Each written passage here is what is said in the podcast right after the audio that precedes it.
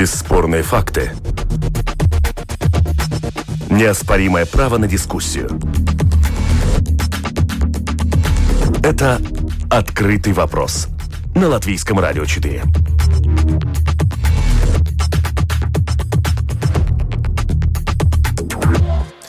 Здравствуйте, уважаемые радиослушатели. Вместе с вами в эфире Латвийского радио 4, дискуссионная программа «Открытые вопросы». Микрофон Роман Шмелев. И, как всегда, по понедельникам мы обсуждаем самые заметные события из международной политики. И начнем мы с обсуждения э, с темпов э, вакцинирования по всему миру. Э, но среди Э, стран, которые проводят сейчас вакцинацию, есть явный лидер, это Израиль. Э, сейчас э, там уже вакцинировано более 13% населения. С чем связан такой высокий темп распространения вакцин? Об этом мы и поговорим в начале нашей программы. Вместе с нами на связи главный редактор израильского политического сайта «Детали» Эмиль Шлеймович. Добрый, добрый день. Добрый день, здравствуйте. Э, скажите, пожалуйста, сколько сейчас э, человек удалось уже привить на данный момент в Израиле примерные э, цифры? Можете ли вы назвать? До 20%, но э, немножко мы говорим про такую колеблющуюся цифру, потому что прививка, то есть э, сама вакцинация, она состоит из двух прививок, между которыми расстояние примерно в две недели, и э, 20% это все-таки оценка числу людей, которые получили первую прививку, хотя очень многие, да, получили уже и вторую, Э, прививки идут в соответствии с разработанным планом. В первую очередь пожилые люди старше 60 и медицинские работники. А во вторую очередь э, пойдут люди, вот начинается с завтрашнего дня, сегодня утром вышло сообщение о людях старше 55 лет. В первую очередь будут прививаться, ну, во вторую фактически, э, работники системы здраво... системы образования, прививают э, сиделок в домах для престарелых, э, как бы и вот так вот будет спускаться по мере уменьшения групп риска. А, ожидается, что на уровень примерно 70% вакцинации мы должны выйти где-то в марте-апреле. 70% примерно достаточно для того, чтобы образовался коллективный иммунитет.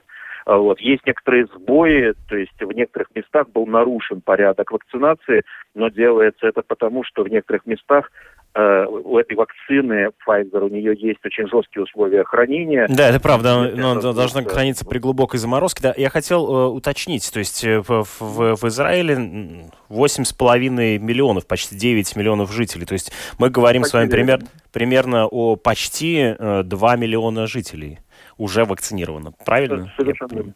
Да, а с чем да, связан это... такой высокий темп э, в вакцинации? Как организовано? Несколько, э, Несколько причин. Одна из причин это, кстати, то, почему Израиль одним первым получил эту вакцину Pfizer. У нас, вакцина... у нас нет частной вакцинации. Э, все переговоры по получению доз вакцины и все э, действия по прививанию людей – они осуществляются больничными кассами. Больничным кассам в Израиле принадлежат в том числе и больницы, которые действуют в общественном здравоохранении. Общественных касс 4. В Израиле система здравоохранения сочетает капиталистическую систему да, с конкуренцией, с оплатой, со страхованием там, и так далее, и э, социалистическую систему, в которой вся эта система находится под весьма жесткой регуляцией государства.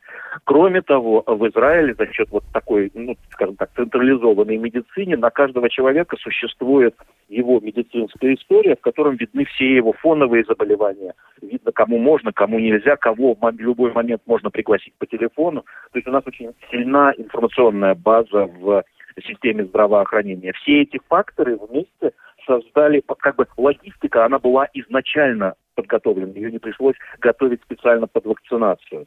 И это позволило быстро и эффективно создать вот эту систему, когда люди получают смс на телефон, они знают сразу, куда им надо идти, там их к этому моменту уже ждет готовая вакцина. Эти очереди распределяются в зависимости от того, где эта вакцина появляется, в больницах, э, в больницах, клиниках и так далее. И, ну, как бы все очень быстро устроено.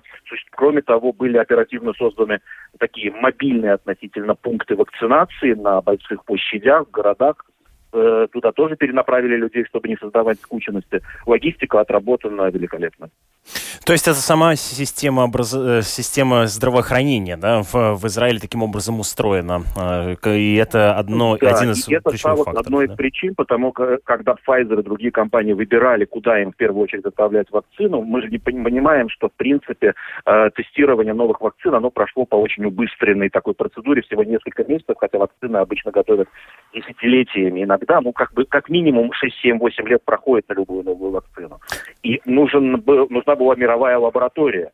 Как бы Израиль за счет своей логистики в системе здравоохранения и за счет огромным информационным базам в системе здравоохранения позволяет лучше отследить, как происходит вакцинация в условиях реального времени, где не, ну, как бы мы понимаем, что в лаборатории выдержать заморозку точную до 70 градусов легче, чем на улице, там и так далее и тому подобное. Кроме того, Израиль получил разрешение, единственная, по-моему, страна, которая получила разрешение на патент переупаковки вакцин. То есть мы можем так их переупаковать, чтобы доставлять на место с минимальными потерями вот этого, ну, как бы, времени их использования. Нам это разрешено, и поэтому мы можем доставлять ее на периферию далекую. Спа- спасибо вам большое за комментарий. Вместе с нами на а, связи был Эмиль Шлеймович, главный редактор израильского политического сайта а, «Детали». Ну вот для сравнения, нам только что слышали о том, что почти 2 миллиона жителей Израиля уже э, вакцинированы вакцинировались э, в самые быстрые темпы в Европе.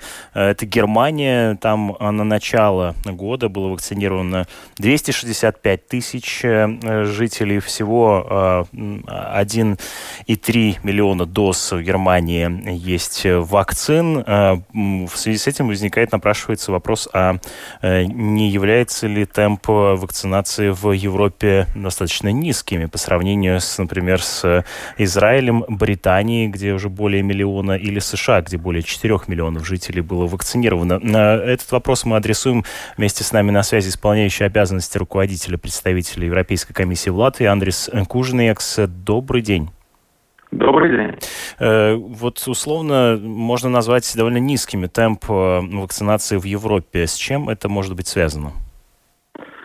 Да, ну спасибо за вопрос. Э, я, наверное, не смогу ответить насчет темпов э, вакцинирования, потому что Еврокомиссия ну, никак не отвечает за то, э, как быстро каждая страна вакцинирует своих жителей. Но то, что Еврокомиссия сделала в течение прошедшего полугодия, может быть, даже немножко больше, это обеспечило вакцинами все страны Евросоюза. У нас уже э, на сегодняшний день мы знаем, что у нас 2 э, миллиарда доз вакцин. Значит, э, весь Евросоюз обеспечен вакцинами.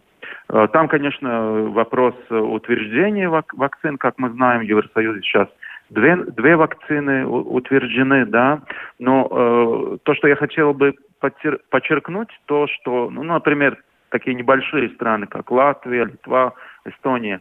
Э, подумаем, что было бы, если бы Евросоюз не закупал вместе вакцины, если все это бы оставили странам, да, мы, наверное, были бы в ситуации, где у больших стран уже были бы вакцины, да, ну там, не знаю, Германия, Франция и так далее, а мы бы, наверное, бегали за производчиками и э, старались договориться о вакцинах до сих пор. Потому что посмотрите, что происходит вокруг нас. Есть ли вакцина в Украине, например? Есть ли вакцина в Молдове? Э, вот я не знаю. Э, можно посмотреть. Э, я думаю, что процесс будет такой, что и ближайшему нашему как бы зарубежью, ну, может быть, кроме России, да, Евросоюз будет помогать с вакцинами. Так что я думаю, что эта работа внеочередная, которая, может быть, даже и, ну, по, по всем принципам не было, как бы, может быть, э, ну, как бы задачи Еврокомиссии, но это э, огромная работа была проведена. Я думаю, Я правильно вас понимаю, да, что за первостепенной задачей Европейской комиссии было обеспечить э, вообще наличие вакцинами как таковыми, да? А уже точно, сам по себе процесс э, распространения вакцинации это, в общем, нагрузка уже, конкретной это, национальной да, это, системы да, здравоохранения. Это уже как раз, да, это уже как бы ответственность э, каждой страны, потому что э, все страны Евросоюза участвовали в переговорах, в распределении, да, там кто за что заказывал, сколько. И, как мы знаем, э, ну, по идее, первые доставки тоже произошли одновременно всем странам, да, так что я думаю, что, э, конечно, мы тоже слышали, там критика в Германии была, э, не знаю, там Франции критика, что очень медленно начинается процесс вакцинации, но вакцина доступна, и я думаю, что это одно из самых главных. Дальше, конечно, очень важное здание. Мы видим тоже в Латвии уже новый министр здравоохранения э, сказал, что это большое логистическое да, мероприятие. Мы это видим, вы только что слышали, да, пример Израиля. Да, это, конечно, большая-большая мобилизация всех сил. Да, э, Европейская комиссия может каким-то образом сейчас повлиять на увеличение скорости вакцинации или нет? Нет, я думаю, нет. Это, это вопрос э, каждой страны. То, что Еврокомиссия может э, делать, это, как мы знаем, уже, ну, как бы в преддверии и, и третьей вакцины, да, AstraZeneca, которая, может быть, по логистике будет немножко проще, да, потому что она Э, не замораживается в этих, э, сколько там, 70 градусов, да, она может быть удобнее по логистике. Э, мы слышали в конце прошлой недели, что на этой неделе уже производители будут подавать заявку да, в Европейское управление по лекарственным средствам ЭМА, да, и, и потом уже будет процесс утверждения этой вакцины. Это вот Еврокомиссия может сделать. А как бы вы тогда чтобы, прокомментировали ну, как бы, это, да? Да, скорость вакцинации в, в Великобритании, которая еще совсем недавно была тоже э, Европейским Союзом, или вот, например, в США? Есть ли у вас по этому поводу позиция? Я могу вам прокомментировать. Там тоже были вопросы по тому, почему и как Великобритания быстрее утвердила вакцины. Э, там есть разница, потому что и Великобритания э, вакцину утвердила по, ну как бы, ну это по процессу, который называется экстренным, да, экстренное утверждение. И какая, а Еврокомиссия дает такое, ну, предварительное утверждение. А разница какая? Разница такая, что в э, случае Великобритании производитель не несет никакой ответственности. А по утверждению в Европе э, вакцин, значит, производитель э, несет э, полную ответственность за распро распространение и так далее, да там большая разница, потому и э, Великобритания немножко быстрее утверждала это все. Понятно. То есть этот процесс, с одной стороны, а, увеличил скорость, а с другой стороны, да, он э, не позволяет защитить риск, да. Э, вакцинируемых. Да. Да, да, Спасибо да. вам большое за комментарии. Вместе с нами на прямой линии был Андрес э, Кужниекс, исполняющий обязанности руководителя э, представительства Европейской комиссии в Латвии. Мы обсуждаем темпы э, вакцинации по всему миру. А, вот э, мы начали с того, что Израиль лидирует в этой области. Там удалось уже вакцинировать почти 2 миллиона жителей. А, ну, вот с одним лидером из Европейского Союза является Германия. Переходим к обсуждению других новостей. Еще одна важная, важная важное событие произошло на прошлой неделе. Э, сторонники Дональда Трампа, уходящего президента США, взяли э, штурмом Капитолий, э, чтобы помешать формальному утверждению победы Джо Байдена. В результате этих событий погибли пять человек. Заседание Конгресса было отложено, но, тем не менее, в итоге Джо Байден был утвержден президентом США. Об этом поговорим прямо сейчас. Это «Открытый вопрос» на Латвийском радио 4. Руководитель Центра североамериканских исследований Института мировой экономики и международных отношений Российской академии наук, американист Виктория Журавлева вместе с нами на прямой связи. Здравствуйте. Добрый день. Как вы можете прокомментировать это событие? Тут хочется спросить э, такое, знаете, немножко э, кухонное, что это было? Как это вообще понимать? что это было, да, и что с этим делать. А, ну, на, на самом деле, мне кажется, что это, конечно, такой как бы знаковый момент в, в этом противостоянии. В войне, которая фактически э, происходит все четыре года после избрания Трампа между его сторонниками и демократами, и либераль... особенно э, либеральным крылом демократической партии и, соответственно, либеральным электоратом. Э, это отражение того, что половина Америки не согласна с тем, как, э, с тем, как какой, каков результат выборов. Они не считают, что это как минимум их устраивает, а как максимум еще и не считают, что это было честно, справедливо. И это нас возвращает к 2016 году, когда точно так же половина Америки была не согласна с избранием Трампа и тоже не считала это справедливым, а выборы были украдены. Правда, тогда их украла Россия, но суть примерно в одном и том же. А, это неприятие реальности второй половины, второй стороны а, второй политической силы, второй, второй части страны. И это то, что делает, а, очень, очень серьезно затрудняет политический процесс в Соединенных Штатах. Um, вот вопрос теперь, что с этим делать? Э, ну, прежде я хотел бы да. уточнить все-таки по самому формату да, этого события. Mm-hmm. Многие сравнивают его с взятием Зимнего дворца в 1917 году, кто-то сравнивает с Майданом. Можно с Рейхстагом ли... еще тоже. Да, можно ли а, вообще говорить о том, что это знак а, революции, которая может возникнуть сейчас в США, или, или это какое-то разовое событие, ну, вот пришли по, по пепельнице, забрали, э, с, с рогами попрыгали в Конгрессе и, и ушли? Вы знаете, мне кажется, что революция уже идет.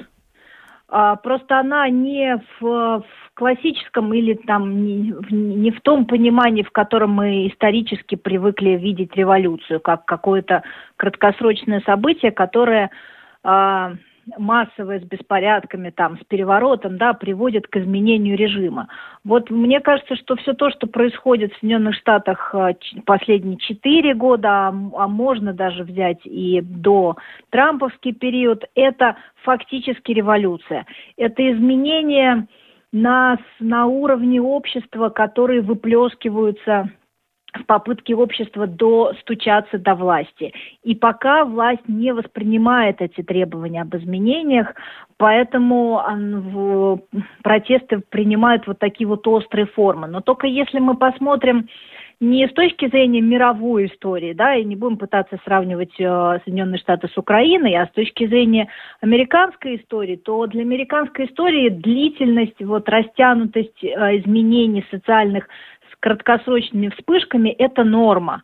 Вспомним, например, расовую тему, да, систему, в смысле тему расового э, выравнивания расовых отношений в Соединенных Штатах, она заняла больше века.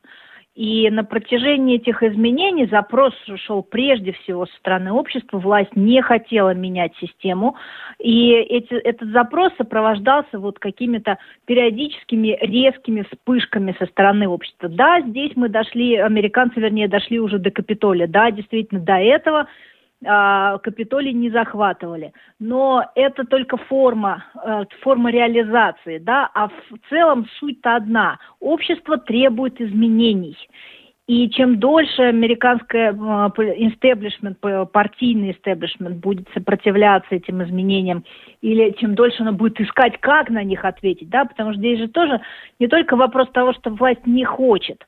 Власть на самом деле не очень понимает, какой как сделать так, чтобы общество устроила новая модель, да, ведь какая это должна быть новая модель, какой должен быть этот социальный контракт, который подойдет и обществу, и сможет его потянуть государство.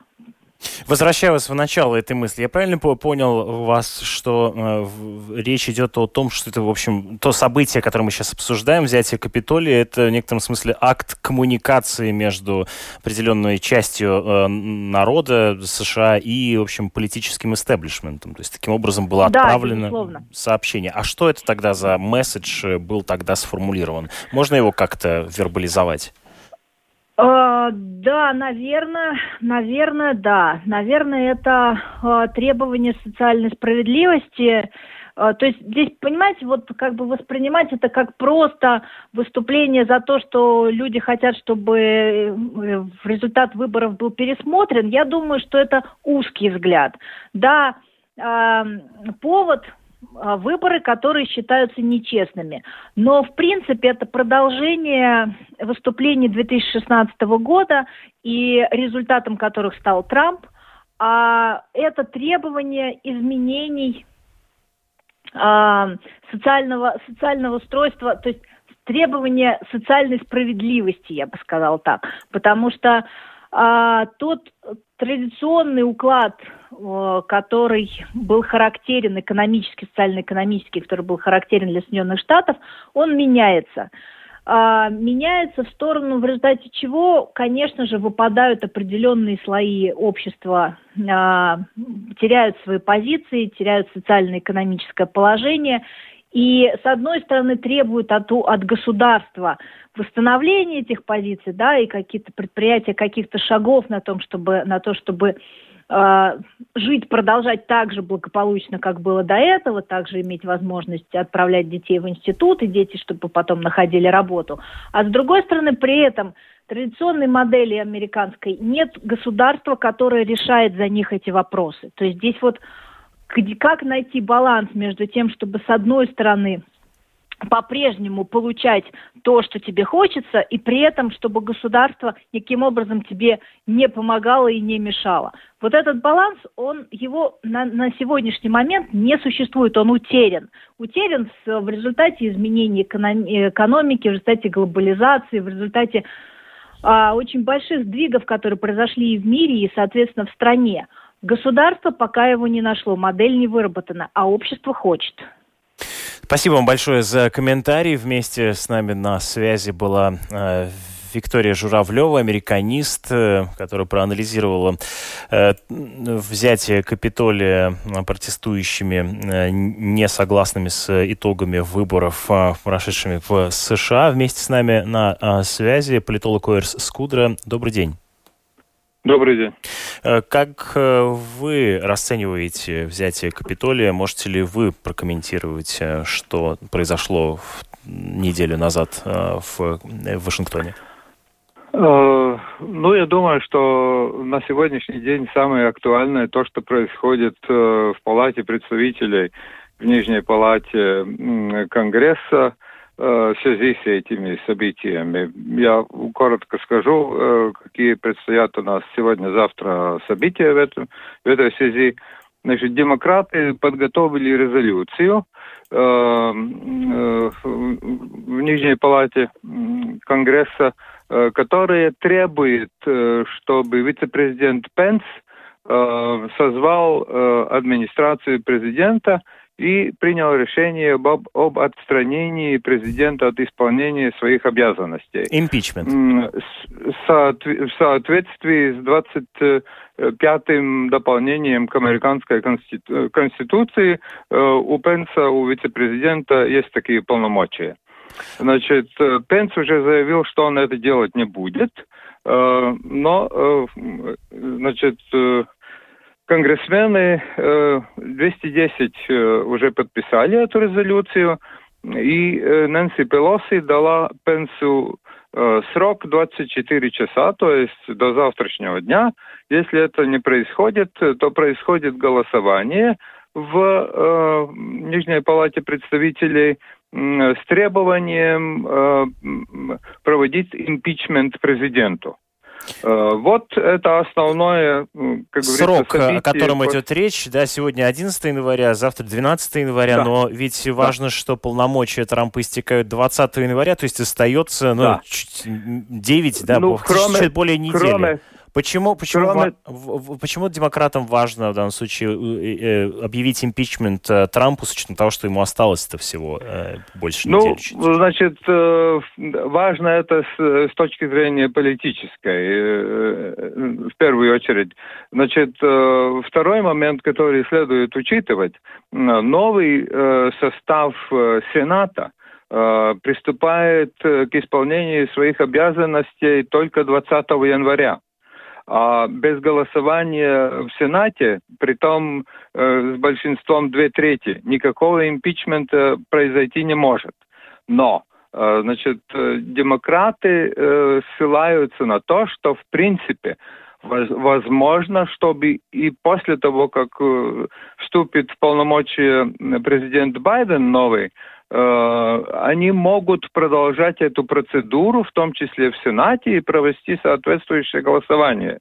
Э, правда, в настоящее время все политические наблюдатели, как в Америке, так и в Европе, считают, что, скорее всего, двух третей в Сенате не получится. Э, но тем не менее, даже, э, значит, если демократы добьются, что такое голосование произойдет, где-то в, конце января, э, значит, то, естественно, это нанесет ущерб.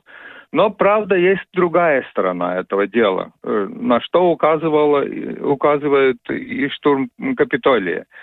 Это все может иметь последствия, которые нежелательны для Байдена и которых он сам не желает – Э, э, к углублению, обострению раскола в американском обществе, поскольку, как сказала уже представительница московских академических кругов, э, раскол в обществе, он, конечно, сохраняется. Он довольно сильно выражен в Америке. Переходим к обсуждению других событий, потому что раскол в американском обществе регулярная, ставшая уже, в общем, вечной темой нашей программы, к которой мы еще не раз вернемся. Это «Открытый вопрос» на Латвийском радио 4.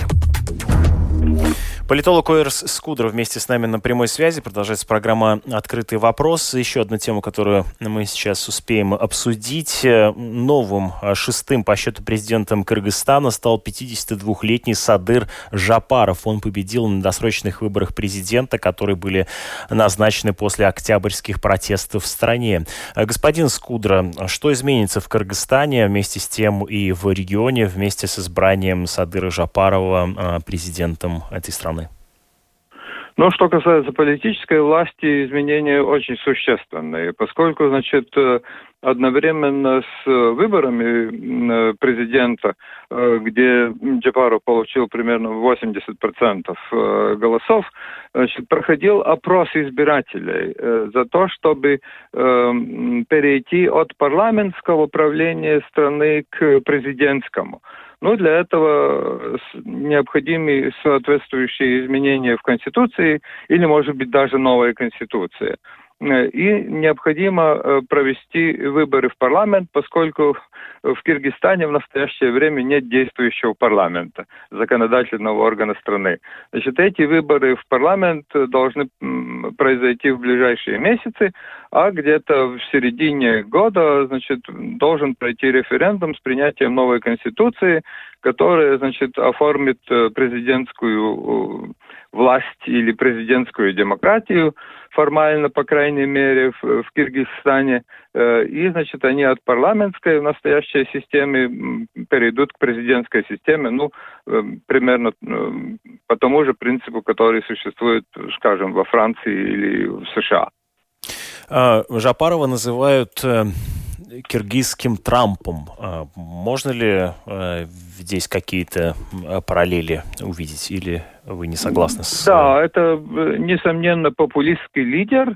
Ну, что касается его э, конкретной программы, ну, по-видимому, э, видимо, мы об этом узнаем после того, как он уже приступит к выполнению своих обязанностей. Ну, а там один пункт можно назвать уже совершенно точно, ну, кроме названных перехода к президентскому правлению, но он обещал, значит, что э, будет править рукой э, сильной и, значит, в интересах, естественно, народа, как э, всегда говорят популисты. Э, и, значит, он поднимал вопрос, есть одна экономическая особенность Киргизстана. В Киргизстане находится в настоящее время крупнейшее месторождение золота, крупнейшее в мире. Но, значит, эксплуатирует это месторождение канадцы – И, значит, вот Джапаров обещал, что эти богатства все должны перейти в собственность киргизского народа то есть государство, и он должен всем этим управлять. Ну, естественно, что там будет, по всей видимости, судебные дела, возможно, подключится Всемирная организация торговли, но это уже все будет, как говорится, позже. Э, хочу обсудить с вами в заключении нашей программы еще одну тему, касающуюся грядущей недели и ситуации в Европе. Партия Христианско-демократический союз э, э, на этой неделе должна избрать, утвердить нового председателя партии. Это важно, потому что это как раз партия, которую представляет Ангела Меркель, и тот, кто станет председателем и председательницей этой партии, теоретически может претендовать на пост канцлера канцлер Германии. Как вы могли бы прокомментировать да, возможный исход голосования? Кто может претендовать на роль лидера в ХДС? Э, претендентов трое. Голосование произойдет 16 января. Значит, э, Конгресс будет проходить э, виртуально, отдаленно. 1001 делегат – Э, значит, э, следует заметить, что с э, приветственным значит, словом на Конгрессе будет выступать и Светлана Тихановская, лидер белорусской оппозиции. Значит, кандидатов на пост председателя партии, который в настоящее время занимает Анна Грет Крамп Каренбауэр, трое. Доктор Редган, это парламент парламентарий э, Фридрих Мерц, э, которого считают представителем бизнес-кругов, и Армин Лашет, который является премьер-министром э, ну, экономически по количеству жителей крупнейшей федеральной страны. ФРГ. Среди этих трех человек можно ли разглядеть возможного канцлера Германии? Ну, значит, все считают, что, скорее всего, Армен Лашет, э, премьер Северной э, Рейна-Вестфалии. Э, правда, что касается опросов, ну, там примерно равные шансы у Фридриха Мерца и Армина Лашета. Значит, Кроме того, 16 января выбирается новое руководство партии целиком, э, и президиум, и правление. Значит, э, так что это очень важный такой политический момент. Э, что касается опросов, может быть, в завершение еще могу сказать, то по последнему опросу, который ФРГ проводится почти ежедневно, фирма Forza за ХДС, ХСС готовы голосовать 36% опрошенных. За зеленых 20%, за социал-демократов 14%. Значит, э, так что... То есть это объединение настоящее... продолжает быть э, лидирующим, да, в Германии? Да, да, да, да, да, да. Тут вне, вне сомнения это так. Правда, в будущем году, кроме выборов в парламент 26 сентября, Э, будут проходить целый ряд выборов в федеральных землях, э, где, конечно, э, не везде ХДС, ХСС занимает такую сильную, убедительную позицию, но это в основном тогда земли бывшей, бывшей ГДР. Э, благодарю вас э, за комментарии. Посмотрим, будем следить за э, исходом этого голосования и проанализируем представителя, нового председателя партии ХДС и попытаемся проанализировать, как может складываться, изменяться политика Германии внутренняя и внешняя в этой связи. Вместе с нами на прямой связи был политолог Оэрс Скудра. Благодарю вас, уважаемые радиослушатели, за то, что были в эфире вместе с нами э, и э, участвовали таким образом в нашей программе э, «Открытый вопрос». У микрофона был Роман Шмелев, за режиссерским пультом Регина Безыня, а продюсер программы Валентина Артеменко. Оставайтесь вместе с нами в эфире Латвийского радио 4. Очень скоро вас ждут новости.